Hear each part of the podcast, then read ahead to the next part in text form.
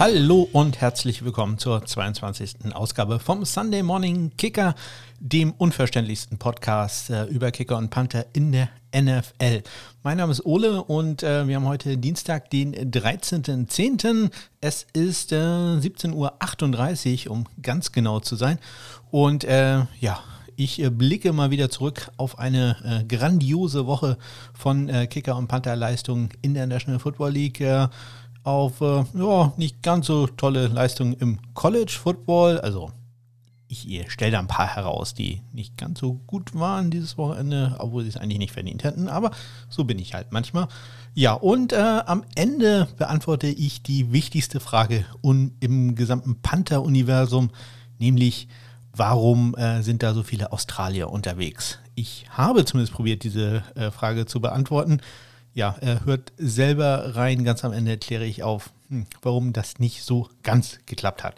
Ja, ansonsten äh, für mich hier auch eine kleine Premiere, denn ich habe einen neuen Monitor bei mir auf dem Schreibtisch. Ich habe hier so ein bisschen aufgeräumt, hatte sonst immer zwei Monitore ähm, für meinen Homeoffice-Tag, äh, den ich eigentlich angedacht habe, irgendwann mal zu haben. Aus dem wird wohl nichts, deswegen habe ich gedacht, okay, dann äh, reicht da auch ein Monitor. Äh, das äh, ja, ist dann auch okay. Und ähm, so habe ich dann diese beiden Monitore, die ich davor hatte, habe ich äh, verkauft und äh, meinen alten Monitor, äh, den ich sonst an meinem Privat-PC hatte, habe ich äh, jetzt zum Arbeits-PC gemacht und mir dann einen neuen Monitor für meinen ja, regulären PC gekauft. Und äh, ich sage mal so, der ist groß. Also ähm, ich habe einen 32 Zoll Monitor gekauft, 28 Zoll hätten es auch getan, sage ich äh, jetzt mal. Aber man wird ja auch nicht jünger und ja, mehr sehen äh, bedeutet mehr Wissen. Glaube ich zumindest. So, ich spiele den Trainer ein, trink äh, wieder kurz was angenehme Temperaturen heute äh, hier in Kiel, irgendwie 12, 13 Grad. Sehr, sehr gut äh, für mich äh, als äh, etwas übergewichtige Person. Ja, und dann geht's los mit den Nachrichten der Woche aus dem Kicker- und Banter-Universum. Ich, ich mag diesen Begriff.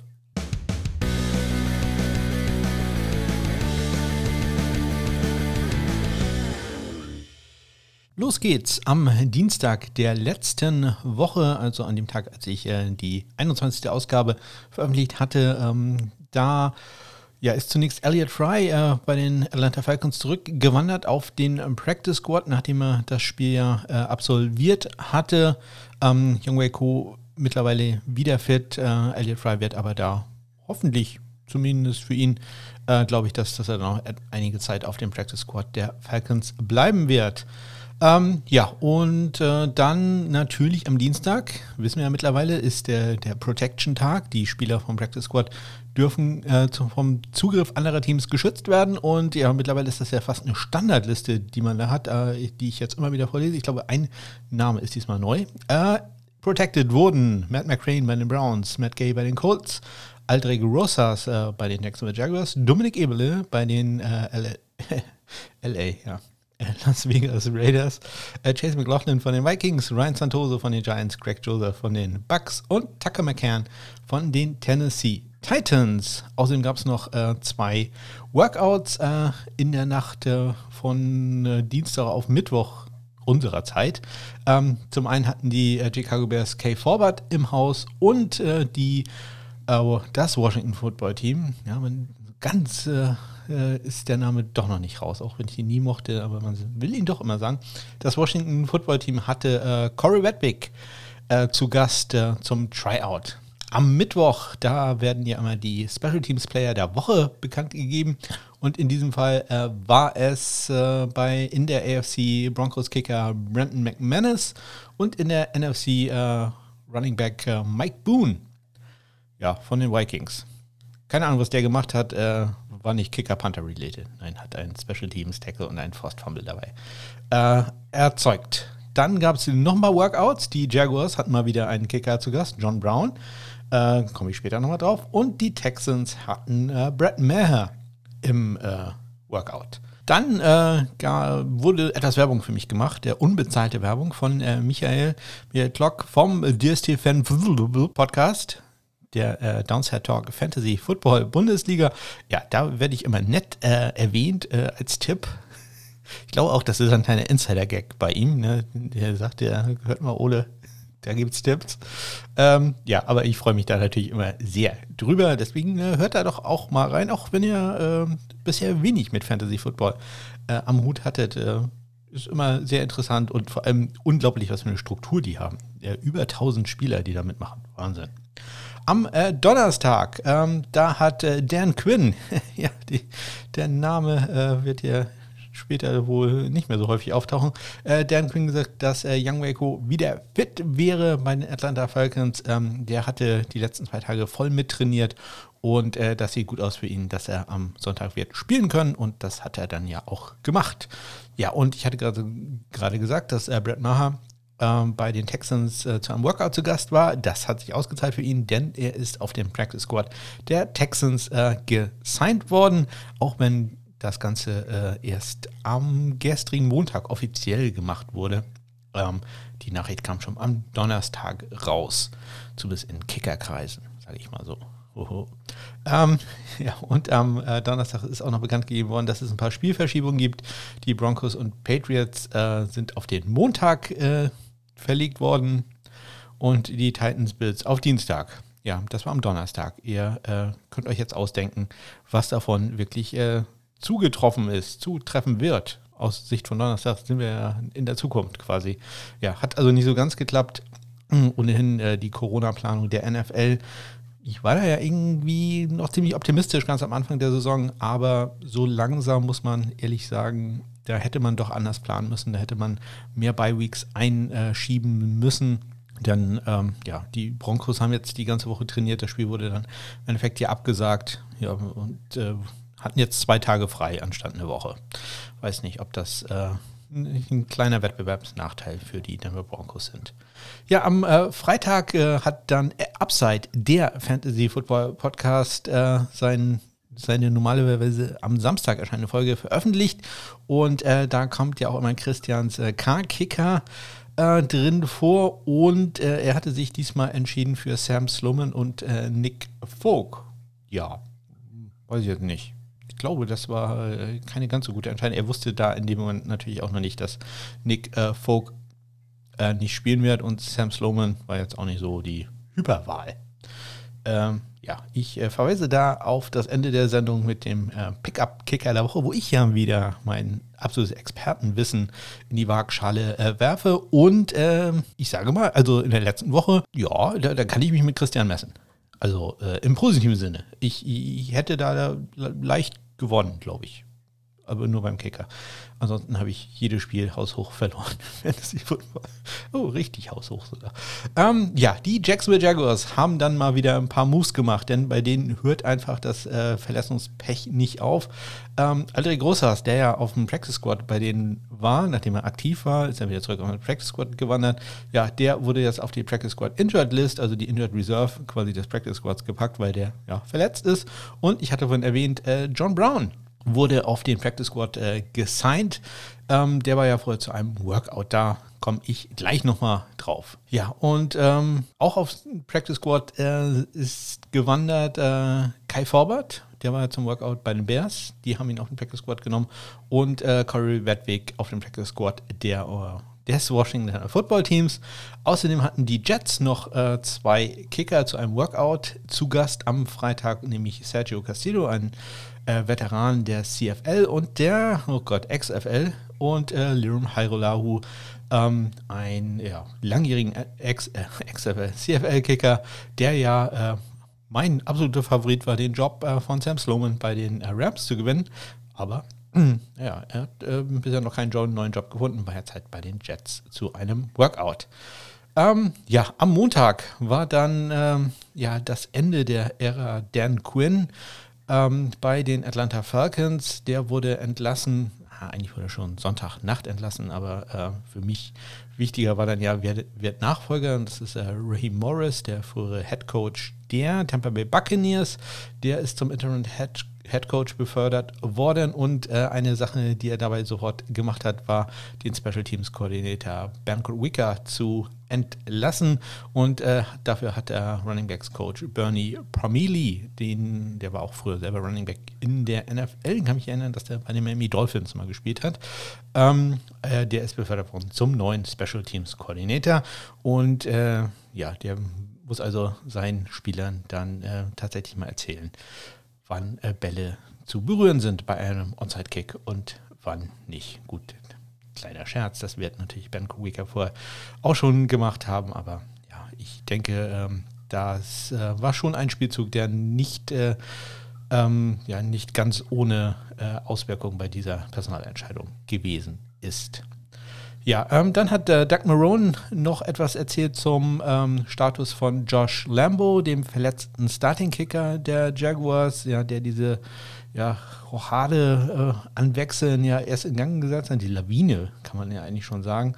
Ähm, ja, man hatte gehofft, dass der in dieser Woche schon wieder fit wäre. Das, äh, dem wird also, dem wo, war aber nicht so äh, und äh, da hat Marone nochmal klar gemacht, das wird noch ein bisschen dauern. Ich gehe jetzt auch äh, diese Woche gehe ich jetzt nicht davon aus, dass er spielen wird. Wird wahrscheinlich noch zwei, drei Wochen dauern, bis der wieder äh, fit sein wird. Ja, stattdessen hat dann Steven Hauschka gekickt. Auch dafür, äh, auch dazu komme ich natürlich gleich nochmal in aller Ausführlichkeit. Ja, und dann gab es gestern noch äh, zwei Workouts. Zum einen äh, war bei den Green Bay Packers äh, Giorgio Tavecchio, der frühere Kicker der Raiders und der Falcons. Und bei den Detroit Lions Lions war Ramiz Ahmed, ein äh, Kicker, der im Camp war äh, bei den Chicago Bears. Wenn ihr mehr über den wissen wollt, hört euch doch mal in die, hört mal in die Vorschau rein in, für die NFC Nord. So, das waren schon wieder die ganzen Nachrichten, das war doch äh, jede Menge. Äh, wieder die, der Trainer, kleiner Schluck Wasser für mich und dann geht's los mit äh, den Spielern der Woche. Und äh, als erstes gucke ich da natürlich zum Sieg der gerade erwähnten äh, Chicago Bears, die haben nämlich gewonnen. 20 zu 19 bei den Tampa Bay Buccaneers.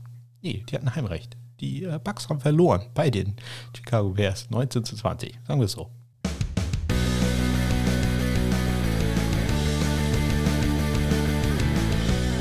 Ja, in dem Spiel gab es gleich eine Premiere, denn es wurde der äh, perfekte Touchback-Rekord von Bradley Pinion bei Kickoffs ja, äh, zerstört. Das klingt immer so äh, negativ. Ähm, der wurde gebrochen. Der Rekord wurde, äh, er ist nicht mehr perfekt, sein Rekord. Sagen wir es so. Ähm, denn Cadell Patterson hat von seinen Coaches äh, das Go bekommen. Auch sehr tiefe Kicks, wirklich sehr tiefe Kicks äh, von Bradley Pinion mal aus der Endzone rauszusagen. Wahrscheinlich nach dem Motto, oh, die haben bisher noch nie einen Return gesehen, vielleicht können die das nicht ganz so gut verteidigen. Ja, hatten sie auch tatsächlich recht, denn äh, Cadell Patterson hat Returns über 32, 47 und 40 Yards. Und äh, bei einem Return war dann die äh, Starting Line der äh, Bears die 31-Yard-Linie. Also sechs Yard besser als bei einem Touchback. Das äh, lohnt sich also schon, das mal zu probieren. Gut, Cadell Patterson ist nun auch einer der, wenn nicht sogar der beste äh, Kickoff-Returner in der National Football League. Ja, ansonsten lief es äh, super für die äh, Kicker. Ryan Suckup von den Buccaneers, äh, 4 von 4 bei Field Goals, 46 Jahre sein längstes und ein Extrapunkt noch obendrauf. Cairo Santos, äh, 2 von 2 bei Field Goals, 47 Yards sein längstes und zwei äh, Extrapunkte hat er auch noch gemacht. Ja. Bei den Panthern, der eben angesprochene Bradley Pinion, hatte drei Punts für einen fast 47 Yard Schnitt, ein in die 20, 56 sein längster. Und äh, Pat O'Donnell, im Moment so ein bisschen äh, von äh, Pro Football Focus, ja, äh, im Fokus im negativen Fokus. Äh, hat kein gutes Ranking da, komme ich später nochmal drauf. Hatte fünf Punts für einen 45,6 Yard Schnitt, drei in die 20 gebracht und 59 Yard sein längster. Also eigentlich ein gutes Spiel. Weiter geht's äh, bei den Atlanta Falcons. Ja, die äh, Niederlage, die letztendlich äh, ja, Dan Quinn und äh, Thomas Dimitrov den Job gekostet hat. Man verliert 23 äh, zu 16 gegen die Carolina Panthers. Ja, zumindest am Kicker lag es nicht bei den Falcons. Young Wei nach seiner Verletzung wieder da und er war perfekt, hat einen Extrapunkt getroffen und drei von drei bei Field Goals inklusive einem äh, 54-Yard-Kick. Also da äh, sieht man, der ist wieder vollkommen hergestellt. Der Joey Sly, der äh, Kicker der, der Carolina Panthers, so rum. Ähm, ebenfalls 3-4-3 bei Field 39 Yards, sein längster und äh, 2-4-2 bei Extrapunkten. Äh, die Panther, Joe Charlton von äh, Carolina, 3, 7, 3 Punts für 47, 6, no, 44,7.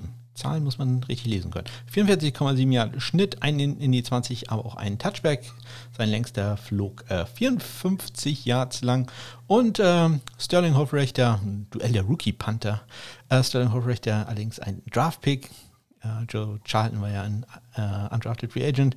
Uh, Sterling Hofrechter, drei Punts, 46,3 Yards Schnitt, 2 in die 20, 52 Yards sein längster. Ich würde also sagen, da hat Hofrechter knapp gewonnen. So, das nächste Spiel auf meiner Liste wäre Bills at Titans. PPD Dienstag habe ich da hingeschrieben. Das Spiel, darüber kann ich also heute noch nicht berichten.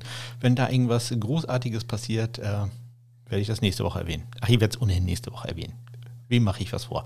Ähm, dann komme ich zu einer der Überraschungen des Spieltages. Die Las Vegas Raiders schlagen die Kansas City Chiefs 40 zu 32. Ja, und dabei haben wir den ersten Fehlschuss des Tages. Daniel Carlson, dem ging ein extra Punkt daneben. Vier von fünf äh, war er da, hat allerdings beide vier kurz hier probiert, hat getroffen. Zwei für zwei mit einem Long von 43 Yards.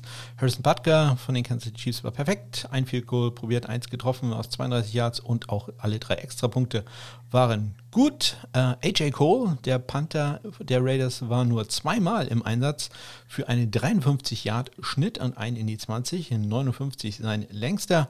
Und äh, ja, die Rookie Sensation äh, bei den äh, Kansas City Chiefs, äh, Rookie Sensation als Panther auch nicht immer so ganz vorteilhaft. Aber äh, in dem Fall kann man das äh, wirklich sagen, denn Tommy Townsend spielt bisher eine hervorragende Saison. Fünf Punts hatte er in diesem Spiel, 48,8 Yards sein äh, Bruttoschnitt, ein Touchback, ein in die 20, 67 Yards sein längster. Also für den läuft es wirklich ganz hervorragend.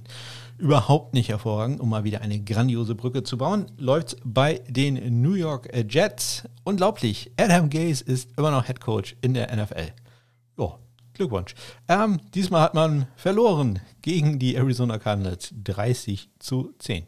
Relativ ruhiger Tag in dem Spiel für die Kicker. Ähm, jeweils ein Field probiert und auch getroffen haben Zane Gonzalez und Sam Ficken. Äh, Gonzalez aus 47 Yards, Ficken hat es ein bisschen einfacher gehabt, der aus 26 Yards. Äh, Gonzalez hat drei extra Punkte schießen dürfen. Die waren erfolgreich. Sam Ficken halt nur einen. Deswegen verliert man auch immer. Ähm, der war aber gut. Panther Andy Lee von äh, Arizona im Moment auch nicht so ganz die Super-Saison, die er spielt. Ähm, vier Punts, 41,8 Yards im Schnitt, also nicht besonders gut. Ein in die 20, 51 Yards sein äh, längster. Und äh, Braden Mann, statistisch gesehen, hat er das Duell deutlich gewonnen. Äh, sechs Punts, 46,5 Yards im Schnitt, vier davon, vier von den sechs in die 20 gebracht, 59 sein längster. Aber auch da muss man sich die Zahlen ein bisschen genauer angucken. Unter anderem hatte auch ähm, Braden Mann, ebenso wie Andy Lee übrigens, einen 33 Yard Punt. Also das äh, läuft auch nicht so ganz rund äh, bei, beim Rookie äh, der New York Jets. Gut, das geht da, gilt da, glaube ich, auch für das gesamte Team. Ja, äh, weiter geht's. Äh, ungeschlagen sind noch die Pittsburgh Steelers, wenn sie auch ein Spiel weniger haben als die meisten Mannschaften. Diesmal äh, waren die Philadelphia Eagles ähm, zu Gast und äh, haben sich eine 29 zu 38 Niederlage abgeholt. Ja, das erste Field Goal des Spieltages, welches daneben äh, ging, zumindest nach meiner Spielliste hier, ist äh, ein 57 Yard Field Goal Versuch von Jake Elliott, der ging rechts daneben vorbei. Wie gesagt, 57 Yard. Ja, das da, das will ich ihm jetzt nicht ankreiden, das äh, ist schon sehr, sehr schwer, das zu machen. Ähm, bei den Extrapunkten lief es äh, besser, 3 für 3 war er da. Chris Boswell äh, durfte gleich fünf Extrapunkte probieren, die alle gut waren und dazu noch hat er ein 41 Yard Field Goal Versuch erfolgreich verwandelt. Cameron Johnston von den Eagles, der Panther, äh, zwei Punts für einen 50,0 Yard Schnitt. Sein längster war 51 Yard lang und äh, da dürft ihr jetzt selber mal ausrechnen, wie lang dann sein zweiter war. Ja, Dustin Colquitt, der war letzte Woche ja noch beim Pro Football Focus Ranking ganz weit unten, hatte diesmal zwei Punts für einen 41,5 Yard Schnitt, also auch das jetzt nicht so überragend, ein in die 20 gebracht oh, und der längste war 44. Und ähm, ich, ich sage nur, das hat trotzdem gereicht, um ihn aus dem Keller der Pro Football Focus Grades rauszubekommen. Wie gesagt, it's like sometimes they don't even watch the games. Ja, äh, weiter geht's äh, zu den Los Angeles Rams. Die haben gewonnen bei der emotionalen Rückkehr von Alex Smith aufs Footballfeld ähm, beim Washingtoner Football Team 30 zu 10.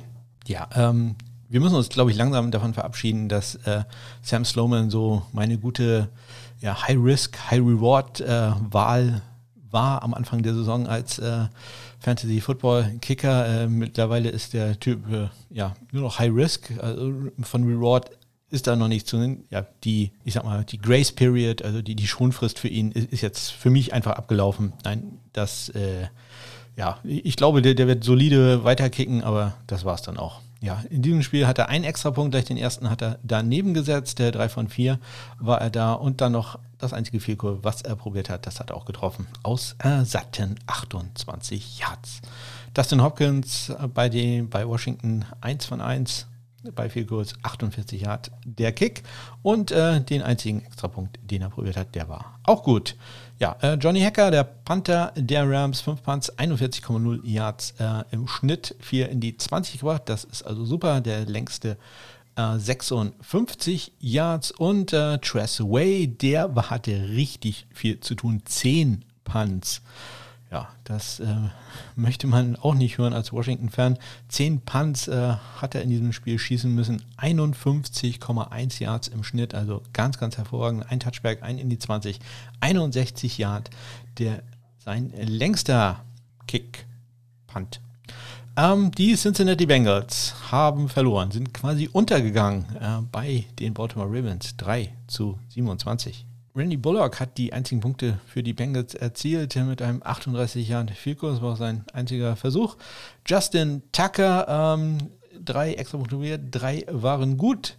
Äh, drei Vielkurs probiert, zwei davon waren erfolgreich. Ja, das längste aus 46 Yards. Ja, und äh, wie kann der dann ein Vielkurs probieren?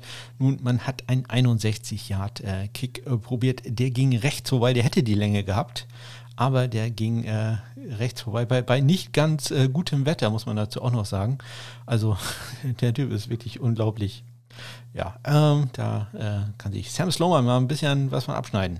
Die Panther, Kevin Huber hatte sieben Punts, also auch der war ordentlich im Einsatz, auch der für einen Superschnitt, äh, 50,1 Yards äh, im Schnitt, äh, zwei Touchbacks, kein in die 20, 60 Yards sein längster. Ähm, etwas ruhiger war es bei Sam Cock, der hatte äh, vier Punts für einen 44,3 Yard Schnitt, ein Touchback und 49 Yards. Sein längster Punt. Es geht äh, weiter beim, zum ersten Sieg der äh, Houston Texans unter dem neuen Head Coach Romeo Crennel. Man hat die Jacksonville Jaguars besiegt mit 14 zu 30. Ja, und äh, da gab es bei den Jacksonville Jaguars das nächste Kicker-Drama, Drama, Drama. Steven Hauschka hat zwei Field probiert und die gingen beide nicht äh, erfolgreich durch die Stangen. Zunächst hat er ein äh, 24 Yard Goal probiert, das ging links vorbei. Später dann noch ein 49 Yard Goal und das war zu kurz. Ja, 49 Yards äh, in, bei einem NFL-Kicker zu kurz. Das sieht man auch sehr, sehr selten. Vorher hat er ähm, einen Extrapunkt gescho geschossen. Ich überlege gerade, ob er auch beide vorher schon geschossen Ich glaube ja. Ähm, war 2 für 2 bei den Extrapunkten. Aber schon da konnte man sehen, dass da irgendwas nicht stimmte. Dabei flog irrsinnig langsam. Also überhaupt nicht so, wie man das äh, von einem NFL-Kicker kennt. Deswegen war mein Tipp, dass er noch äh, verletzt ist, aber ähm, mittlerweile ist er entlassen worden ähm, von den Jacksonville Jaguars ohne eine Injury Designation. Also ähm, ja, einfach so wieder auf den Markt äh, geworfen worden. Und ähm, ja, von daher hm, scheint äh, zumindest das jetzt kein offizieller Grund zu sein. Vielleicht hat er da einfach nur einen ganz miesen Tag gehabt. Kaimi Faber von äh, den Houston Texans äh, hat weiterhin eine super Saison. 3 für 3 bei Vielkurz, 46 Yards sein längster und 3 für 3 auch bei Extrapunkten. Ähm, Logan Cook, Panther der Jacksonville Jaguars, drei Punts, 47,7 Yards im Schnitt, alle drei in der 20 gelandet, 52 sein längster. Ja, und einen sehr ruhigen Tag hatte Brian Enger von Houston, ein Punt für 33 Yards. Der ist allerdings in der 20 gelandet. Ja, wie geht's weiter bei den Jacksonville Jaguars? Ähm, Steven Hauschka heute entlassen worden oder in der Nacht äh, von Montag auf Dienstag äh, entlassen worden. Und äh, ja, man hat jetzt äh, John Brown, den man ja vorher auf, aufs Practice Squad gesigned hatte, den hat man jetzt aufs Active Roster geholt. Er wird also das nächste Spiel für die ähm, Jacksonville Jaguars bestreiten. Und das gibt mir die Gelegenheit, denn ich habe ihn euch bisher noch nicht vorgestellt, äh, ganz kurz mal seine Biografie runterzuleihen, denn die ist so ein bisschen anders als bei fast allen anderen ähm, Place-Kickern in der National Football League. Das fängt schon damit an, dass er im Moment der einzige afroamerikanische Kicker ist, äh, den wir haben. Brandon Wright hatten wir ja auch bei den Jacksonville Jaguars, der ja nach einem Spiel sich auch schon verletzt hatte. Hoffen wir mal, dass äh, das bei John Brown nicht passiert. Brown kam äh, 2016 in die NFL als undrafted Free Agent bei den Cincinnati Bengals. Ähm, er war im College bei äh, Louisville, Go Cardinals. Allerdings äh, war er zunächst äh, bei der University of Kentucky, Go Wildcats, äh, als Fußballer. Ja, äh, John Brown, damals hat er sich noch Jonathan Brown äh, genannt ähm, ist eigentlich ein exzellenter Fußballer gewesen, der äh, auch in der Highschool ein bisschen äh, Football gespielt hat, allerdings da als Receiver und als Kick-Returner, hatte allerdings ein Stipendium bei der University of Kentucky als äh, Fußballer, wo er unter anderem auch in der U17-Nationalmannschaft der USA gespielt hatte. Ja, ähm, hat dann aber gesagt, okay, ich äh, möchte doch ähm, Football probieren, hat da zusammen mit dem ähm, damaligen Kicker, Senior Kicker, der von Louisville gearbeitet, der hat ihm ähm, immer Trainingssessions äh, angeboten und die beiden haben dann sehr, sehr intensiv äh, zusammen trainiert. Ähm, Brown ist dann zur äh, Louisville University gegangen und äh, wollte da dann äh, in seinem Junior- Senior Jahr äh, Football spielen. Das hat nicht so ganz geklappt, hat sich einmal verletzt und ähm, er hat im gesamten College nie ein einziges Field Goal probiert. Er hat insgesamt nur drei College-Spiele gemacht, hat dabei äh, zehn Kickoffs ausgeführt. Das ist eine einzige Football-Action im College gewesen, waren Kickoffs, davon fünf Touchbacks. Ja, trotzdem äh, hat man gesehen, dass er sehr viel Talent hat, hat ein gutes Schussbein und äh, die Cincinnati Bengals haben ihn, wie gesagt, 2016 als Undrafted Free Agent ins Camp geholt und 2017 und 2018 auch wieder als äh, äh, ja, Camp Black, möchte ich mal sagen, als äh, Ersatzkicker ins Camp geholt, weil man gesehen hat, ja, der hat Talent. Ähm, das äh, schauen wir uns doch jedes Jahr neu an. Er konnte sich aber nie gegen zuerst Mike Newton, später dann äh, Randy Bullock durchsetzen. Aber um es mal äh, ähm, paar Zahlen zu nennen, 2018 in der Preseason hat er in allen vier Preseason-Spielen für die Bengals gekickt, hat dabei sechs äh, Field probiert, alle sechs getroffen, inklusive einem 55 Yard Field Goal. Ja, ähm, das wurde zwischenzeitlich zumindest einmal ganz kurz belohnt. Äh, 2017 am Ende der Saison haben die Bengals ihn dann mal eine Woche aufs Practice Squad gesigned. Damit hat er immerhin mal 7000 Dollar äh, verdient. Ja, 2018, wie gesagt, äh, gut in der Preseason gespielt, äh, hat dann aber auch nicht geklappt. Die zwei, in 2019 haben ihn dann die San Francisco 49ers ins äh, Camp geholt, aber auch da relativ äh, bald wieder entlassen. Ja, gegen Robbie Gold hat man da auch äh, nicht so viele Chancen. Und ähm, er hat dann Anfang des Jahres 2020 einen Future-Vertrag unterschrieben bei den Jacksonville Jaguars schon, äh, wurde dann allerdings im April, also noch bevor alles so richtig äh, losging, äh, wieder entlassen, um den Rosterplatz frei zu kriegen. Ja, in der letzten Woche äh, ist er dann halt gesigned worden auf das Practice Squad. Er hat damit auch wieder 8000 Dollar verdient. Also er hat bisher Karriere-Earnings von 15.000 US-Dollar in der NFL. Und ich möchte daran erinnern, 2016 war sein erstes Jahr als Undrafted Free Agent. Ja. Also ähm, das sind so die, die Schattenseiten. Wir reden immer gerne über äh, Spieler, die hier 30, 40 Millionen Dollar im Jahr verdienen. Es gibt aber auch halt Leute, die haben 15.000 äh, verdient jetzt fünften Jahr. Ja, das äh, darf man halt auch nicht vergessen. Ja, das ist aber John Brown, der neue Kicker der äh, Jacksonville Jaguars. Ich drücke wirklich die Daumen, dass der jetzt endlich mal gesund bleibt.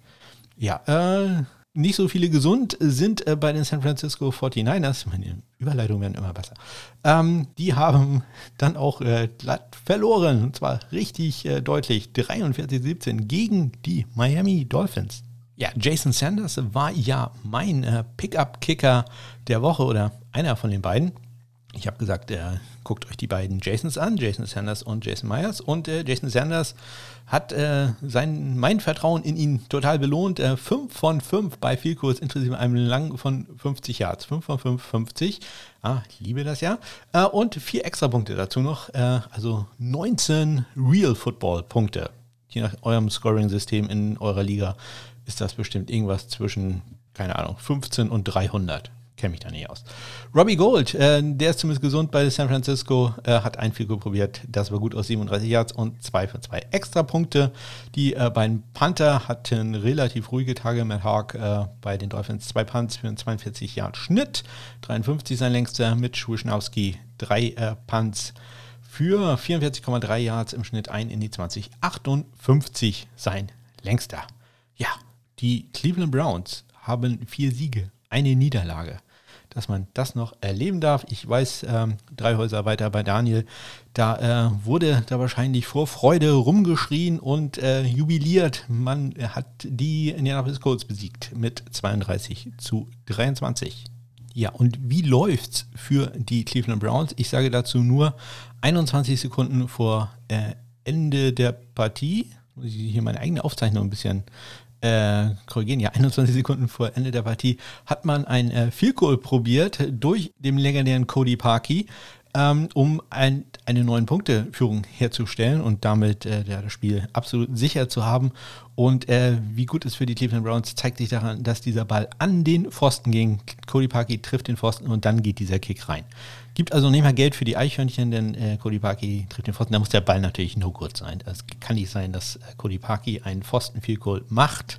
Aber da kann man mal sehen, wie es läuft für die Cleveland Browns zur Zeit. Ähm, bei einem Kickoff lief es allerdings nicht ganz so gut, denn äh, Isaiah Rogers war es, der für die Colts ein 101 Yard Kickoff Return äh, Touchdown erzielt hatte nach einem Kickoff von äh, Cody Parkey. Die, ich hatte den Dogsound Podcast gehört, es wurde auch deutlich kritisiert, dass äh, es äh, den Browns nicht gelingt, äh, da etwas mehr Länge in diese Kickoffs zu bringen. Ja, das war der zweite Kickoff Return Touchdown in dieser Saison. Ähm, ja, bei den Kickern, äh, Cody Parkey ja, das 46 Yard Field das war auch sein längstes 3 für 3 bei Field und 3 für 3 bei Extrapunkten. Äh, und Rodrigo Blankenship, Hot Rod, bleibt heiß, 3 für 3 bei Field Goals, 37 Yard sein längster und 2 für 2 bei den Extrapunkten. Rigoberto Sanchez von den Colts hatte nur einen einzigen Punt, der flog 54 Yard weit und äh, landete in der 20 und Jamie Gillen hatte zwei Punts für 46,5 Yards im Schnitt. Äh, beide li äh, liegen blieben liegen, gingen in die 20-Yard-Linie. Äh, der längste 51 Yards und ähm, einer seiner Punts, ein 42-Yard-Punt, wurde im vierten Viertel, zu Beginn des vierten Viertels, äh, an der 4-Yard-Linie äh, gedownt oder in den Faircatch war sogar. Ähm, ja, das gibt ja wieder 1 Euro für die Eichhörnchen, also ein exzellenter Tag vom Scottish Hammer Jamie Gillen. Ja, leider nicht besonders schön lief es äh, bei den Dallas Cowboys damit meine ich natürlich die Verletzung von ähm, Dak Prescott.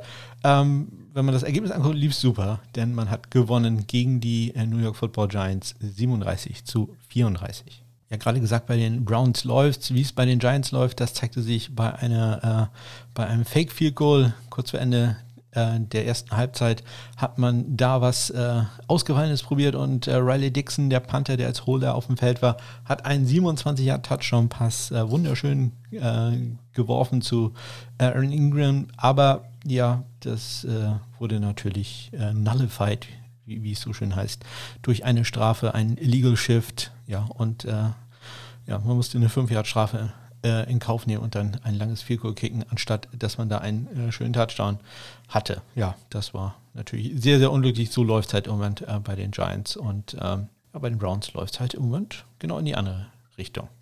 Ja, ähm, Kicker waren sehr wichtig in diesem Spiel. Äh, Greg Sörlein von den Cowboys hat äh, am Ende des Spiels einen 34 Yard Game Winner gemacht, der wirklich gerade so drin war. Also da hat nicht mehr viel gefehlt, dann wäre an den Pfosten gegangen, aber gerade so am, auf der richtigen Seite des rechten Pfostens ist der Ball eingeschlagen und äh, damit haben die Cowboys gewonnen.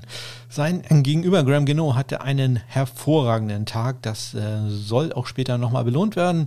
Er hat vier, vier kurz probiert und äh, alle vier getroffen. Sein nächstes war 55 Yards. Dazu kamen noch Kicks aus 50 und 54 Yards.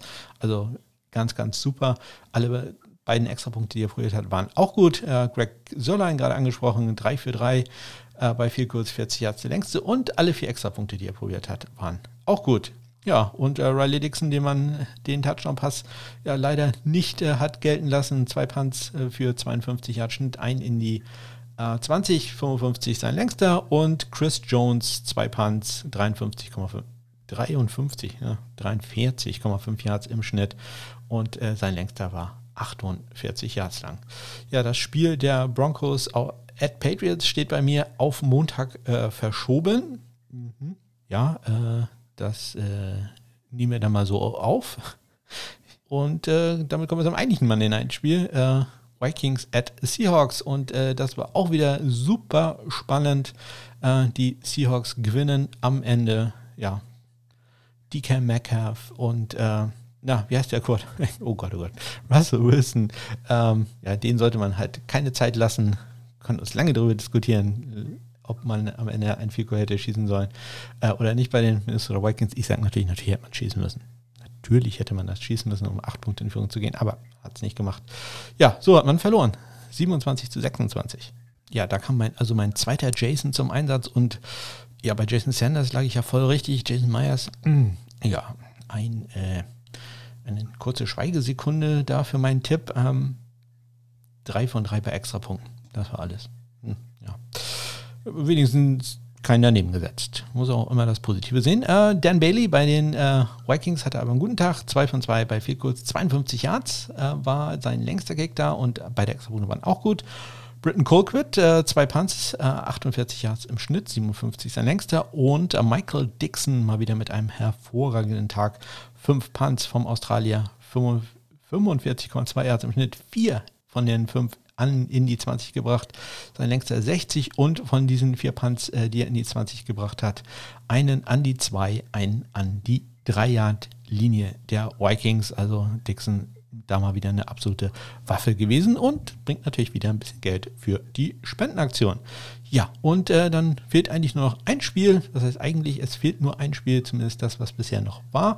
Ähm, und dort haben die Los Angeles Chargers äh, knapp verloren gegen die äh, Saints mit äh, 27 zu 30 in der Verlängerung. Das Spiel habe ich mir vorhin beim Rudern äh, nochmal in der 40 Minuten an Zusammenfassung angeguckt ja, das war äh, ein schönes Spiel zu gucken, leider immer zu einer Zeit, wo ich nicht äh, ja, so richtig fit bin. Da äh, ärgert mich der Kater meistens äh, etwas mehr in der Nacht. Nicht so super lief es äh, da bei Michael Batchley, dem, dem Money Badger, dem Kicker der Chargers. Ähm, er hatte äh, am Ende der regulären Spielzeit die Chance mit einem 50 Yard äh, Field das Spiel zu entscheiden beim Spielstand von 27 zu 27. Aber ja, der 50 Yarder knallte an den Innenpfosten und dann aus, raus aus, de, aus dem Tor ins Spielfeld wieder hinein.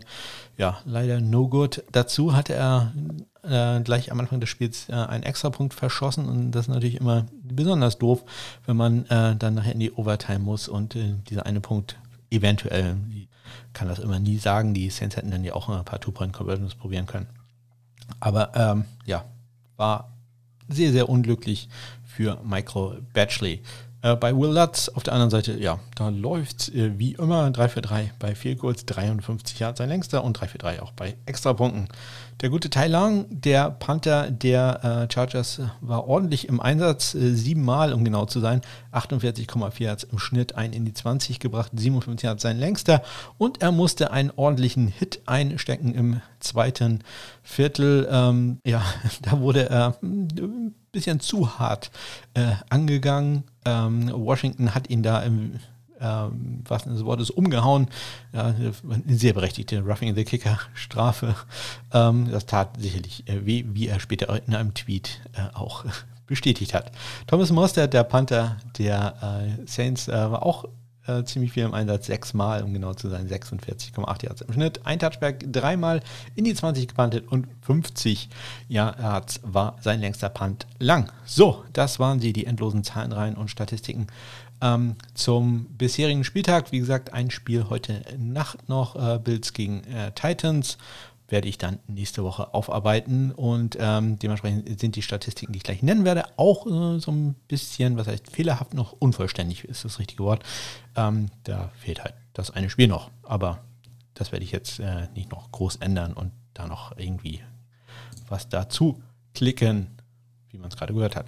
Ähm, ja, wenn ihr da aber trotzdem wissen wollt, wie die Gesamtstatistiken sind, dann folgt mir doch einfach bei Twitter. At SundayKicker ist da mein Handle. Dann bekommt ihr das ganz sicher mit, denn wenn ich etwas liebe, dann ist es sinnlose Zahlen zu posten. So, äh, gleich geht's in den Onside-Kick. Ich kann wieder einen kleinen Schluck Wasser trinken und äh, dann fassen wir mal zusammen, äh, wie die Statistiken waren, wie die, äh, ja, die Top-Kicker und wo es lief nicht, nicht so ganz gut lief, so rum. Äh, ja, und äh, kleiner Rückblick auch auf die, aufs College-Wochenende. He's got an onside kick here, and it's loose. Oh, we get an onside kick to start the second. Yeah. Ja, in der Woche, man hat es glaube ich ja schon gemerkt, ähm, gab es nicht sehr viele Fehlschüsse. Also ganz hervorragend die Kicker NFL mal wieder. Äh, bisher gab es nur 50, äh, 50, hm, 5 Vielkurs, die nicht ihr Ziel getroffen haben. Äh, 50 von 55, daher mein Versprecher. Bisher die Trefferquote, das entspricht äh, gut 91 Prozent und bei Extrapunkten lief es auch sehr, sehr gut.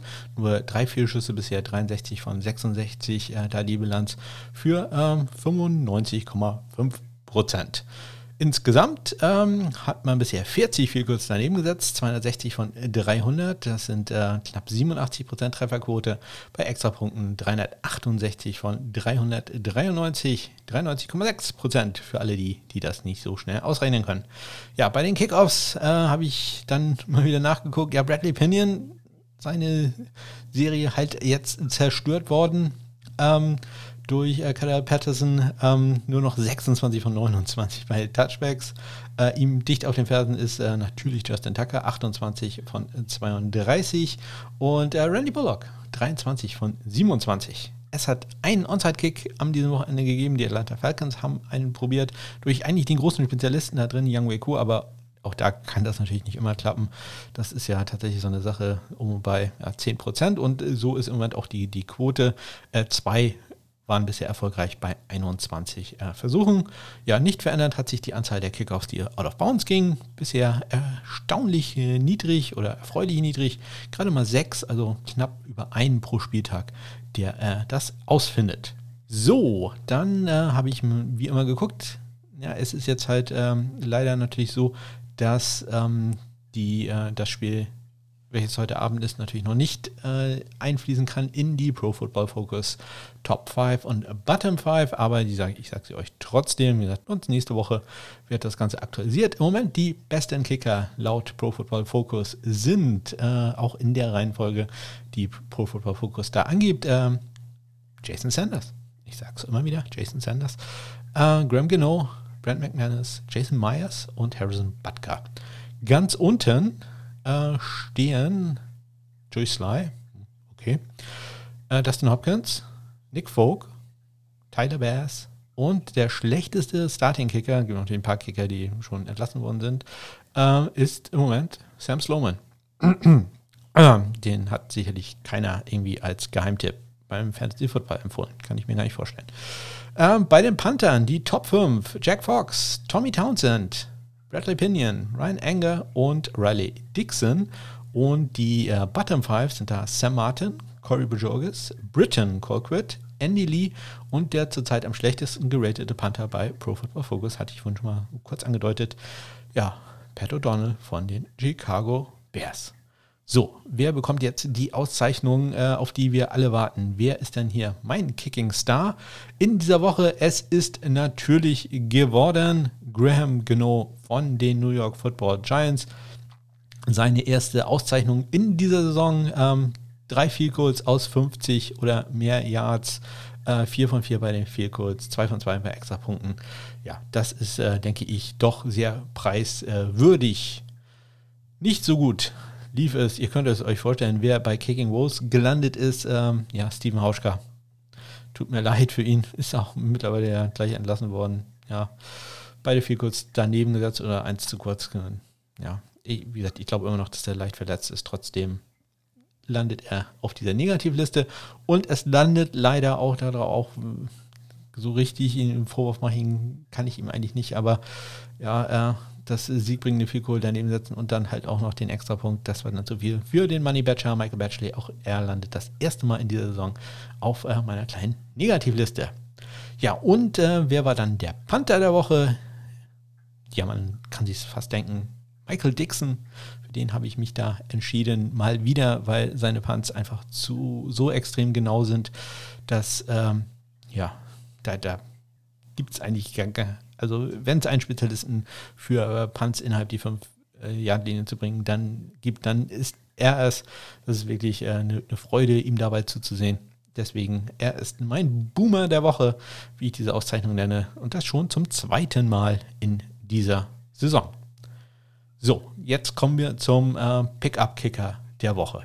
Letzte Woche hatte ich ja hier an dieser Stelle empfohlen Jason Myers und äh, Jason Sanders, die beiden Jasons. Ich sage mal so, Jason Myers nicht so. Drei von drei bei extra Punkten. Ja, wir, wir äh, schweigen da drüber. Erzähl mir doch, ich möchte doch mehr über Jason Sanders reden, der äh, ja hervorragend war. Äh, 5 von 5 bei, bei Vielkurz. Also mh, endlich mal ein Tipp von mir, der äh, wirklich aufgegangen ist. Ja, und ähm, da freue ich mich doch sehr drüber. Und äh, ich gucke jetzt mal, wen äh, ich dann in dieser Woche empfehlen könnte. Und ich habe dann gesagt, okay, ich habe letztes Mal äh, Jason Sanders und Jason Myers zwei Spieler empfohlen, hatte dann auch noch gesagt, Jacksonville kann man sich auch angucken. Das war auch keine ganz so gute Wahl. Ja, wenn er die beiden viel kurz gemacht hätte, wäre es eine zumindest okaye Wahl gewesen, aber ja, so ein bisschen ja, bisschen schlecht. Und ich habe mir dann gedacht, ich sage jetzt nur noch einen einzigen Kicker. Ich gehe hier all in, all or nothing. Ähm, ja, dann könnt ihr mich nachher komplett festnageln, dass ich überhaupt nichts weiß oder mich in den äh, Himmel loben, äh, was für ein großartiger Tipp das war. Einzige, was ich äh, doch geguckt habe, ist, dass äh, der Kicker in möglichst vielen Ligen auch noch verfügbar ist. Also ja, Justin Tucker kann ich auch jede Woche sagen das soll es natürlich nicht sein, sondern schon einen, der mh, hm, ja noch meistens verfügbar ist. Ja, in dieser Woche äh, haben wir jetzt erstmal wirklich vier Teams äh, mit Bye Weeks. Ja, äh, es ist jetzt Dienstagabend, vielleicht kommen noch ein paar Teams dazu, weiß man im Moment nicht, aber im Moment haben Buys die äh, Las Vegas Raiders, die New Orleans Saints, die LA Chargers und die Seattle Seahawks. Und äh, das ist halt mit äh, Will Lutz und äh, Jason Myers beispielsweise durchaus äh, zwei Kicker, die sicherlich nicht so ganz selten vertreten sind auf Fantasy Football. Rostern, ja, und ähm, wen habe ich ausgesucht? Äh, wen empfehle ich? Wen solltet ihr holen? Ja, ich äh, nehme den Kicker, der gerade mein Kicking Star geworden ist, nämlich Graham Geno. Graham Geno äh, spielt äh, bei den New York Giants. Hm, das können wir ihm jetzt nicht anlassen. Ähm, aber die New York Giants spielen an diesem Wochenende gegen Washington.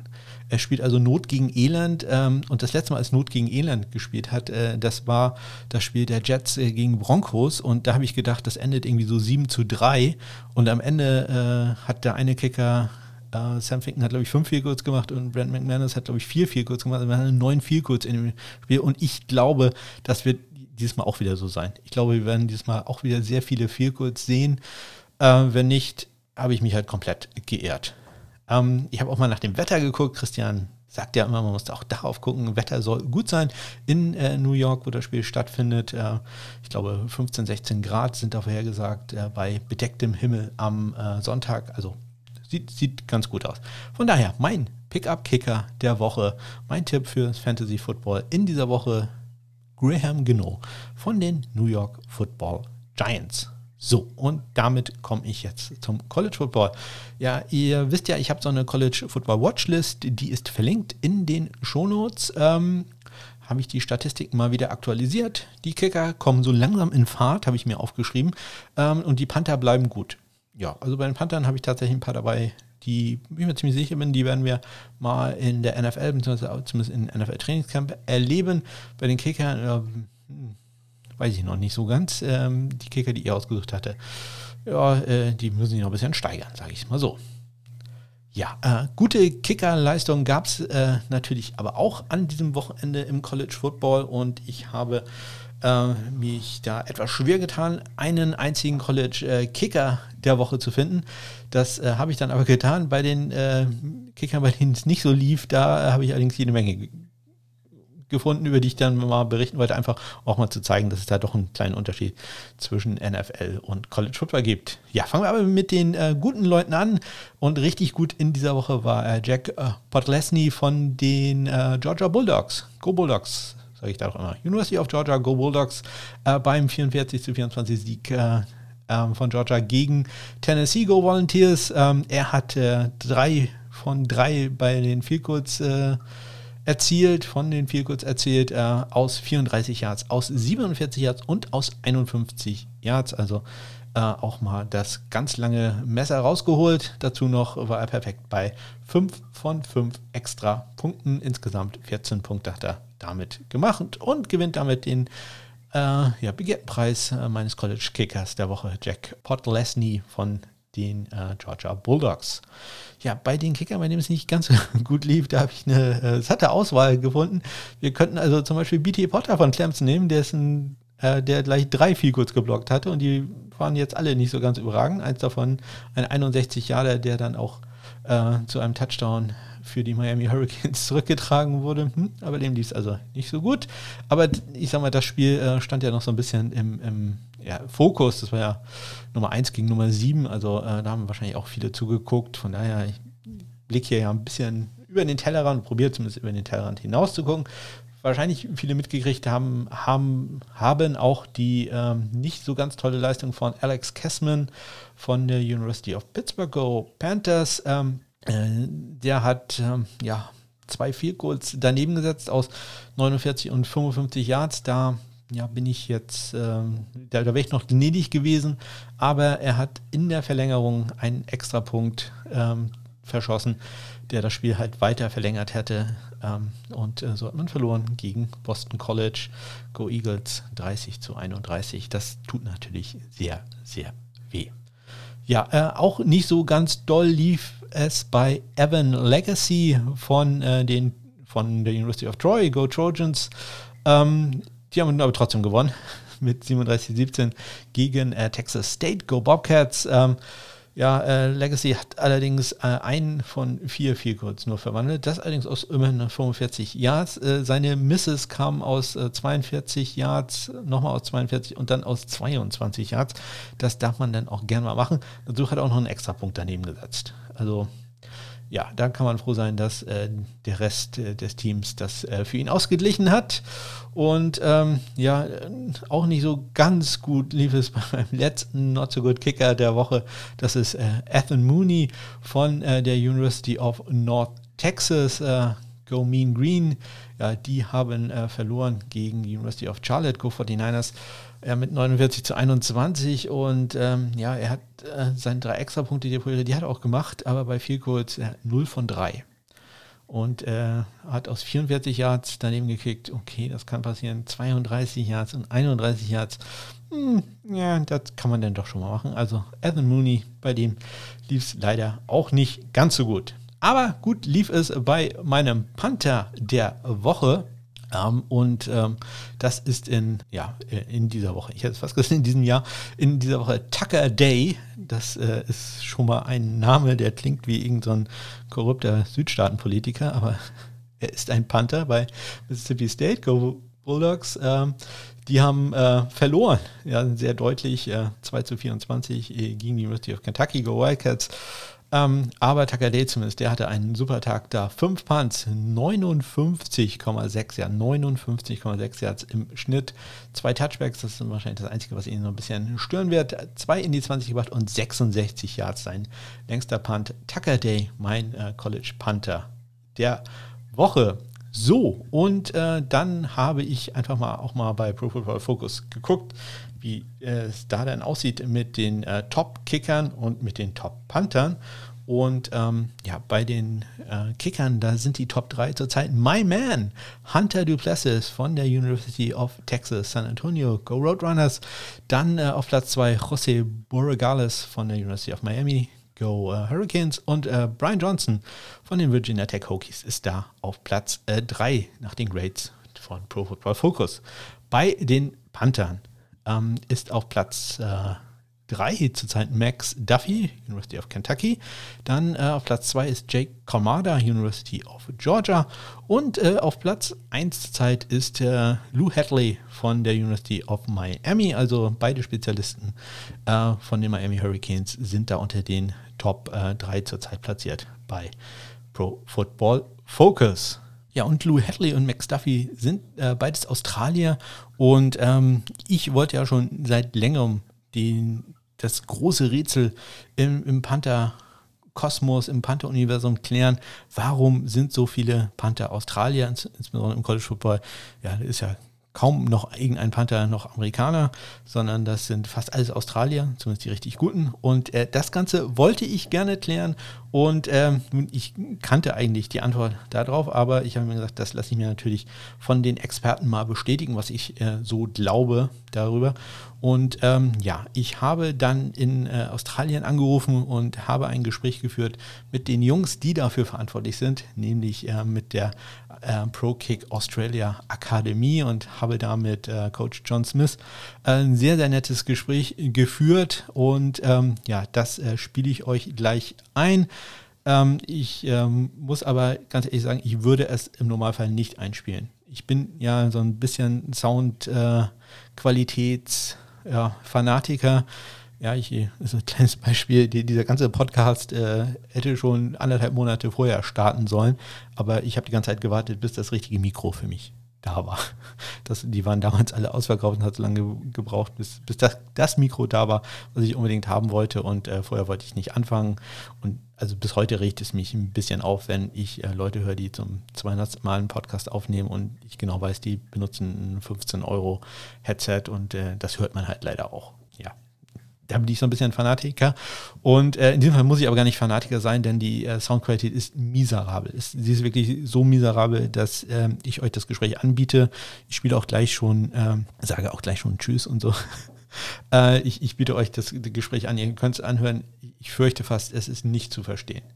Ähm, das, ähm, wir haben das Gespräch über, über Handy aufgenommen, also ähm, ich wurde angerufen äh, von denen und ähm, also es war schon für mich schwer. Ich kann mein Handy über Bluetooth äh, hier mit, mit meiner, äh, wie sagt man da, Sound Mixing Machine, Mixing Station äh, verbinden und kann das halt hier über Kopfhörer hören. Da ging es noch so einigermaßen.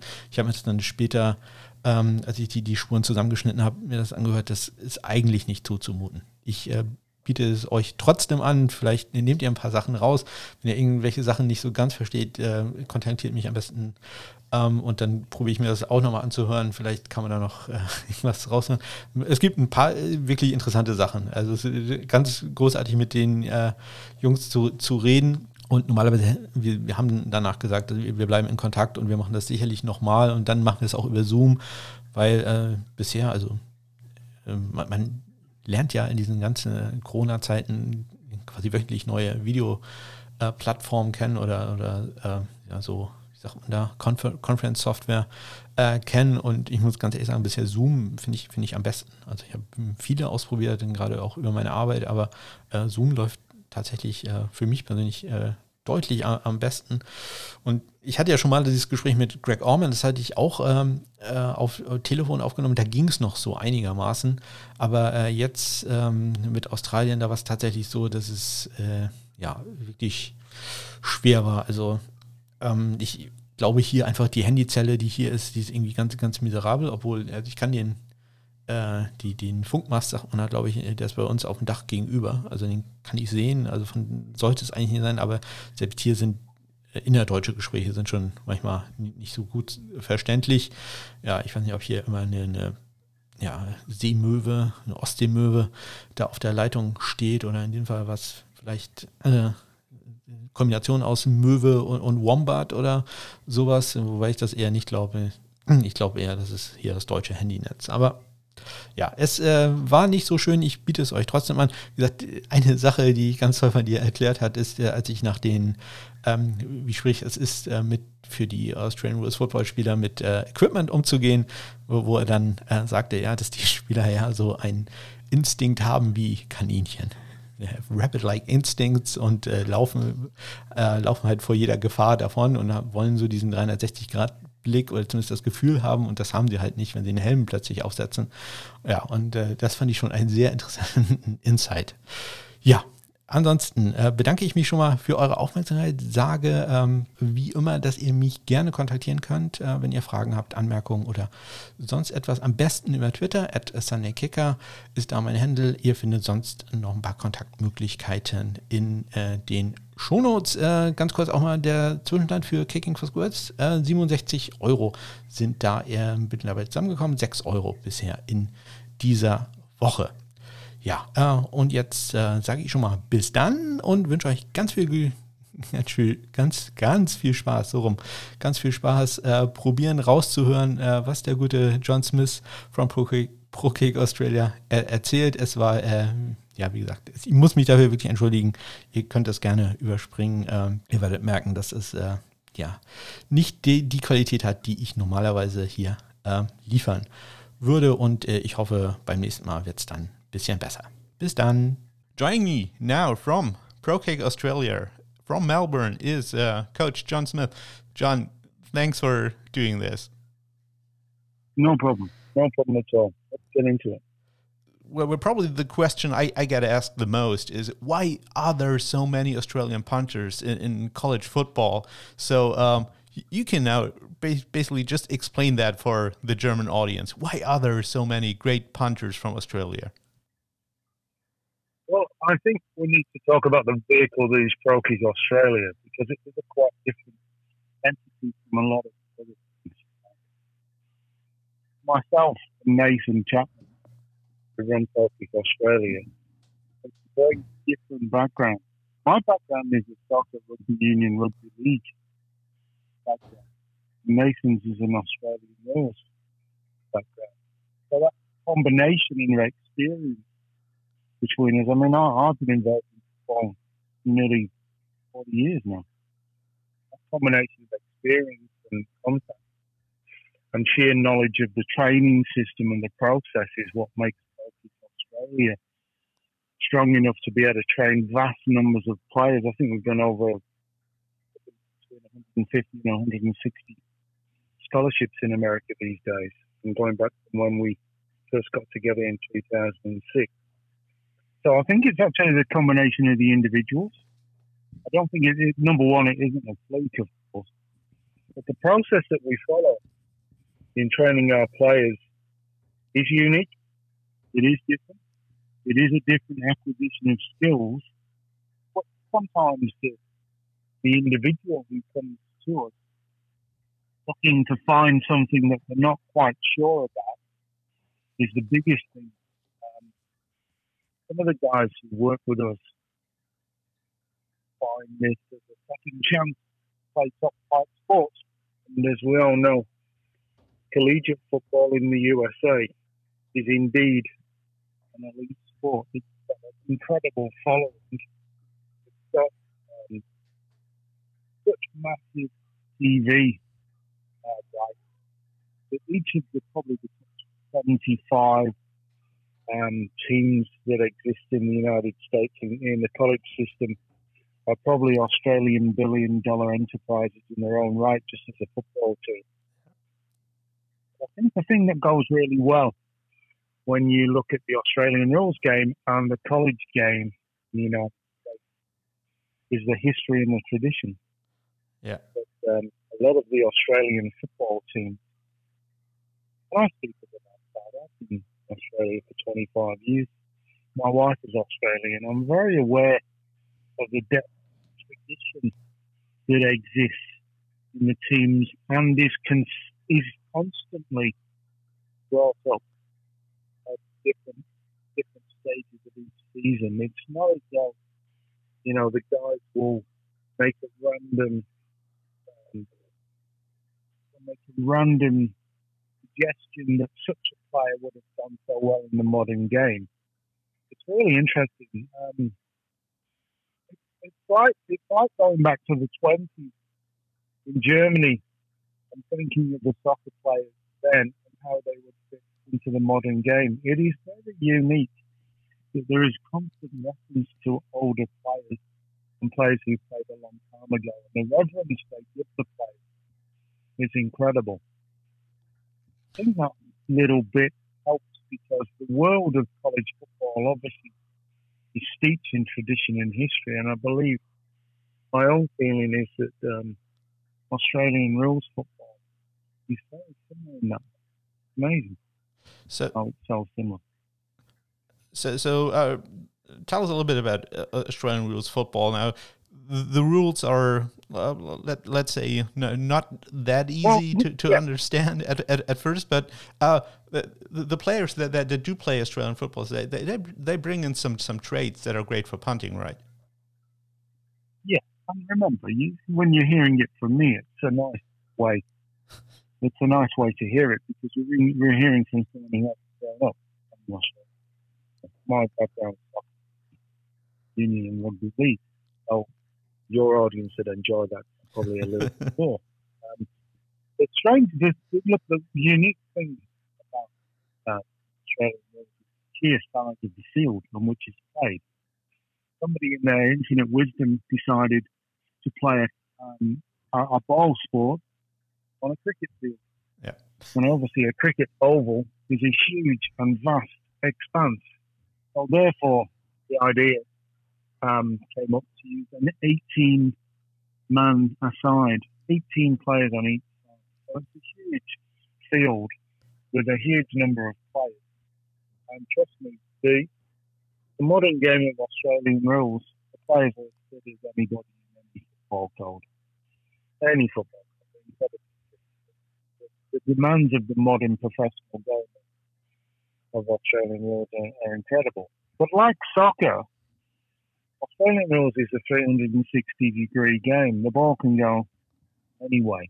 One of the things that's very interesting is if you think back to probably soccer of the, the 50s and the 60s and even the 70s, where you used to get the huge heading duels, where a ball would be kicked, a long ball game, where the ball would be kicked, and then um, two giant men would go up and try and head the ball, either defend it or use it to attack.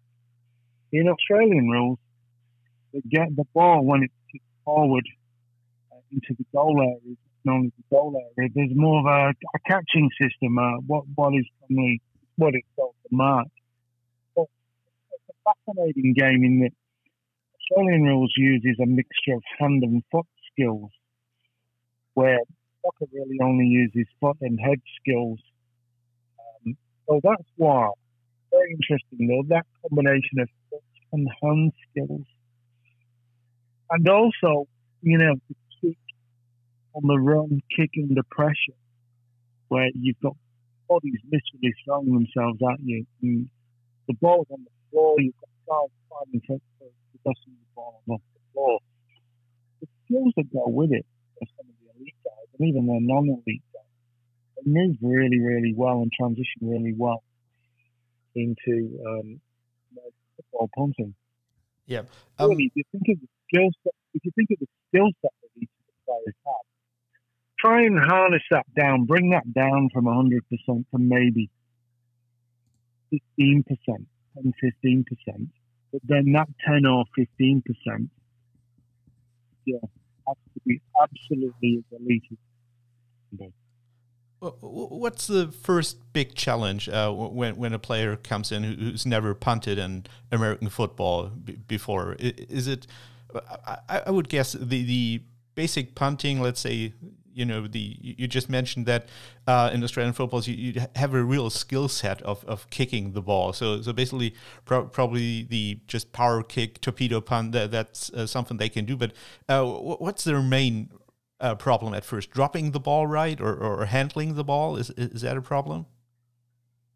Well, if you think of the size of the ball, the, the Australian rules, ball, the Sharon, Sharon, that ball is is a is a fairly big ball. It, it a, it's a fairly rounded edge where American football, uh, the prolate spheroid is kind of really tight point to each end. So therefore, if you think of the panels that are, that are built in, similar similar concept of using mm-hmm. leather panels or 16 panels to build a ball. But the sheer sweet spot that exists on each ball to be able to kick and to traditional kick that ball, it's a lot different on a, on a gridiron ball. And I think the biggest difference is just dealing with a smaller ball and knowing what can and can't be done with it. And using transitioning kicks from an Australian rules game, it's just really about that but also being given clear direction in terms of what works and what doesn't. Because if you're on your own and you try to work out how to kick um, an American football, uh, you could be on your own for a long, long time before you master some of the skills. Yeah. So, um, can you give us a little bit uh, about the background of the players that are coming in, in into uh, PKA? They're they're not the average, let's say, uh, college kids, as I say in, the states. They're usually well, a little bit more mature. No, it's funny enough. If you think of the, we have, we have majority of our guys fall within okay 17, 19 year old. But there's probably about 20, 25 percent of our guys who have discovered that system to be educated and play elite sport. And that's what's happening. It's playing the sport. The college can give them an education.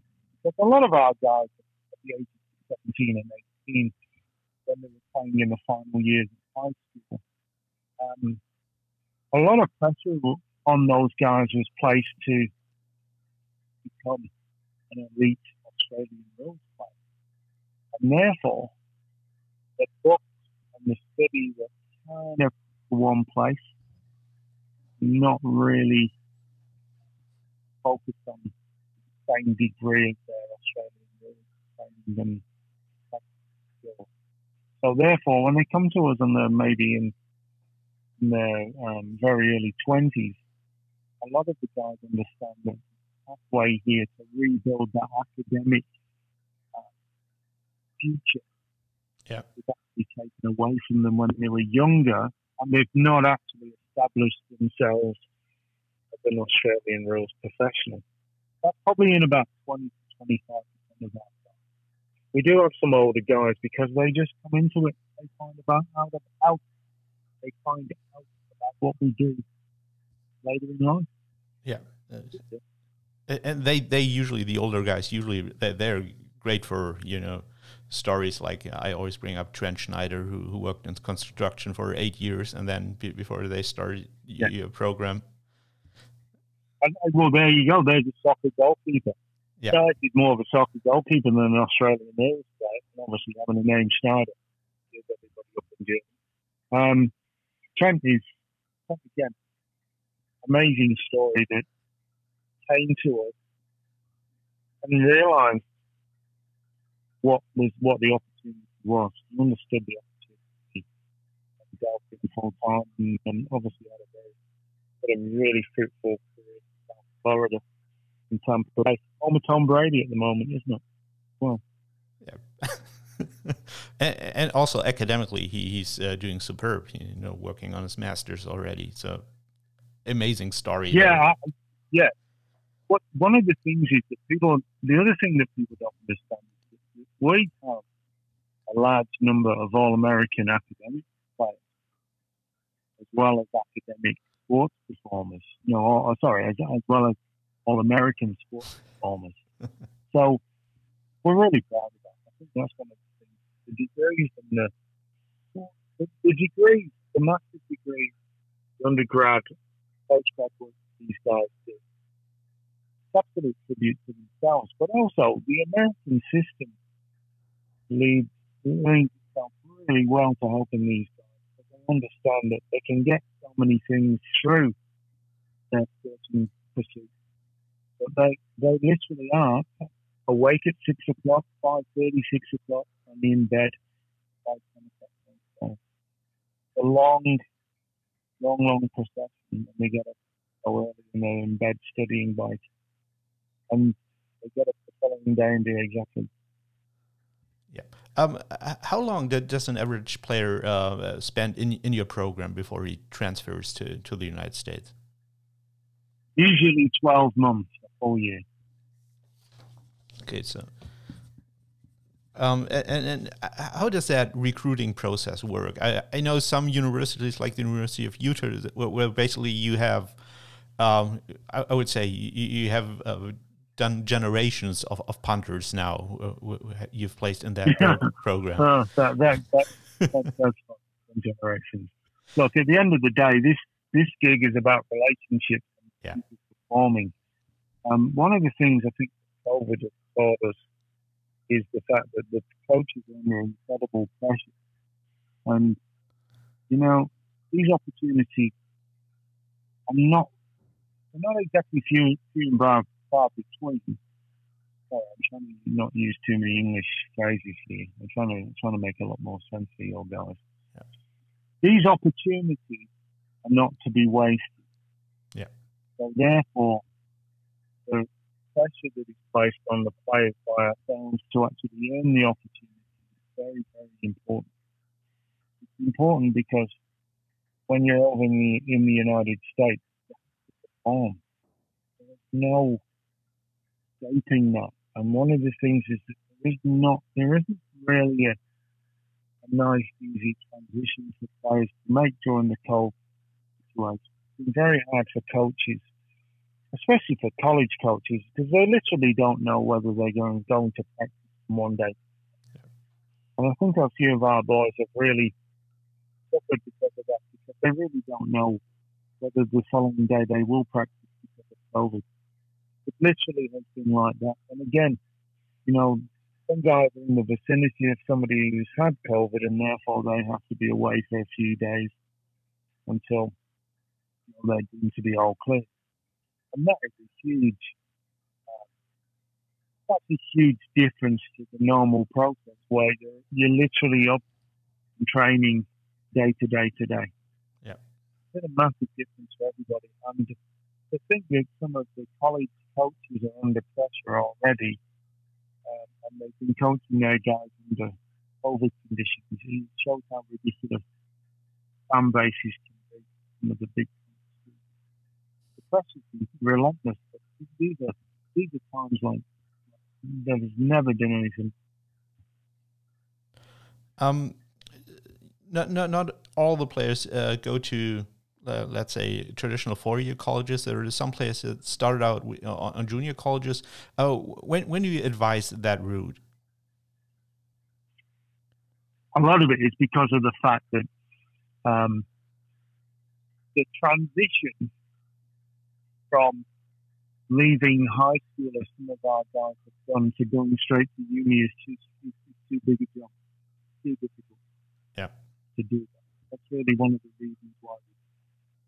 Because at the end of the day, online learning, as most people are doing at the moment in universities around the world, is a very difficult skill to acquire.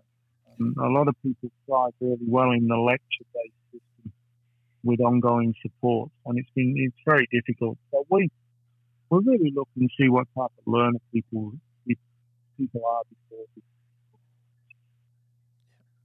Well, one of the things I, I, always wondered if you have a player coming from uh, Australian rules football and then switching to American football, how, how difficult is that to, to deal with all that equipment that you suddenly have to wear?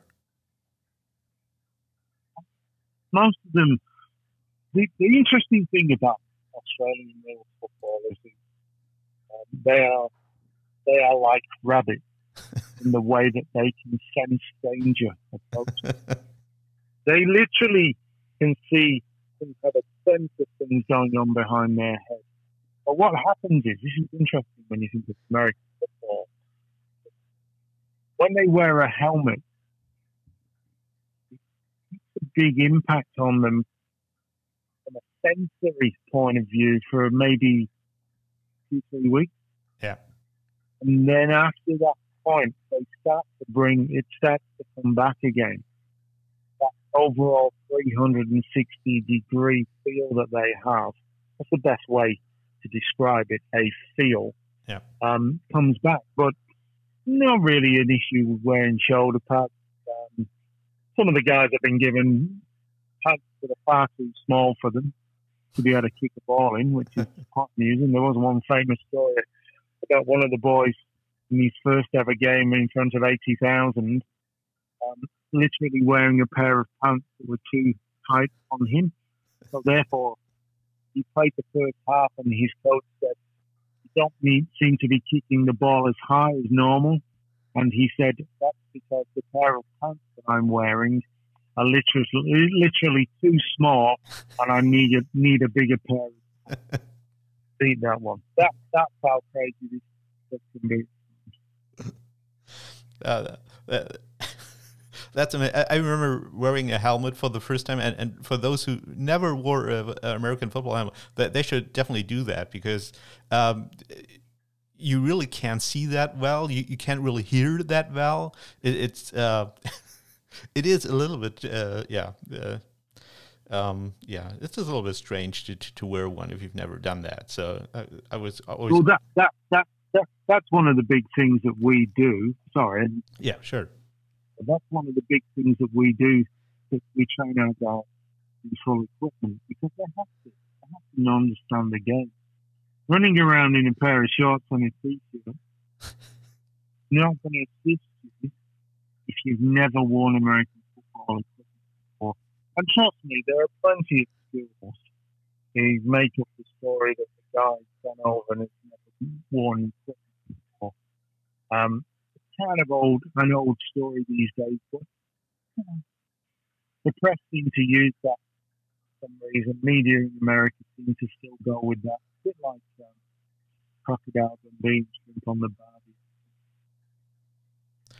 So um, let's talk about your when, when your job is, is kind of done and the the uh, player uh, has graduated from college and you know, only 1% or so will, will, make the jump to the NFL. Do, do the players stay in the United States or, or many return to, to Australia?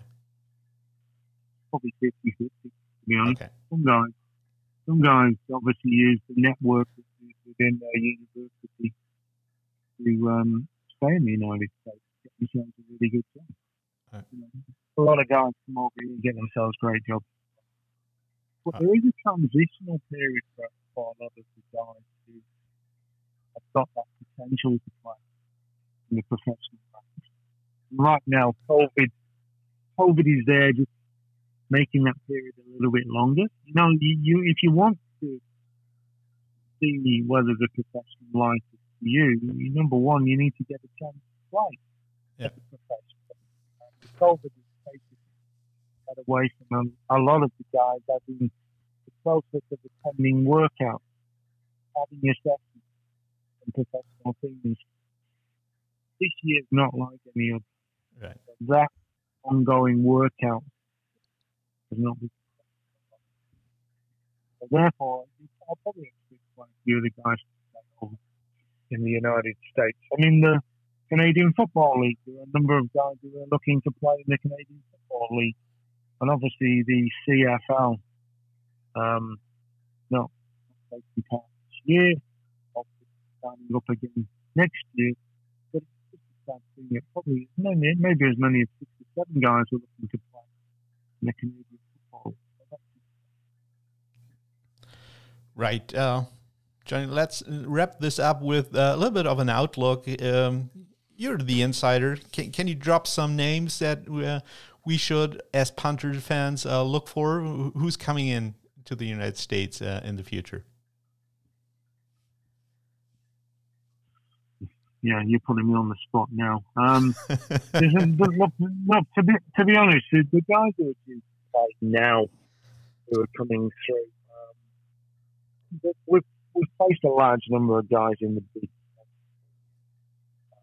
Big Ten schools are obviously unique schools that have an incredible you know, incredible stadiums, 70, 80, 90, 100 seater stadiums. Yeah. So all the guys play. Um, I think we'll, let, we'll we'll see how things work out in the Big Ten. We've played, we've played probably five, over the last months. So, I mean, over the over the last few months of this year and earlier earlier in the year. And we've got a great wave of guys who haven't even played yet, who've been there since January. So I'd really like to say that I think our big focus will be on the Big Ten. Uh, in I, terms of to look at the players who look at our players who I, I love hearing about the Big Ten. I'm an Ohio State guy and uh, graduated from Wisconsin, so um, I love mm. I love hearing about Big Ten guys. So that would be awesome. Yeah, no, I, I, look, if, if you think that if you go, if you look at say Minnesota with Mike Crawford, Mike's been there since January, and um, a lot of things have happened in Minnesota in this year, and hopefully, you know, the, the Golden Gophers, as they're called, will play games. Mark will go really well. Yeah, it's fabulous. It's a fabulous job. But there's so many so many in place over this year. I'm doing, I'm doing a disservice to them and all the boys who've been playing over there. Really taken, taken up the cudgel and, and really performed. I, I would expect Matt Stuffy to be very high again in the right guy award. But Lucas Dean, who's playing at the University of Texas San Antonio, is really turning in just week after week. Yeah. Um, he's, a, he's a real guy to be the best 2020. But again, some of the teams are even going to play in the spring. Um, so some of the guys who we've already got placed over there, we won't even really see until maybe the beginning of next year. It's going to be very, very interesting yeah, you, you have, uh, as I mentioned, I, am a Buckeye, so uh, Jesse Merker, I think, coming in there for yeah uh, for next Mike, year. Mike Rose, Mike Rose is going. Yeah, Jesse, um, will be playing there from January. So that that that's a really really good um, place for anybody to play. As you know, you're a huge Buckeyes fan. Cameron played there. Yeah. Cameron Johnson, who's now at the Philadelphia Eagles, played for the Buckeyes for many years and again will um, will be a great source of support. There's a fantastic support network at Ohio State already in place Jesse Merkel. So he, will go really well now. And again, a fantastic set of coaches. Awesome. John, John Smith, thank you very much for uh, this talk and taking the time.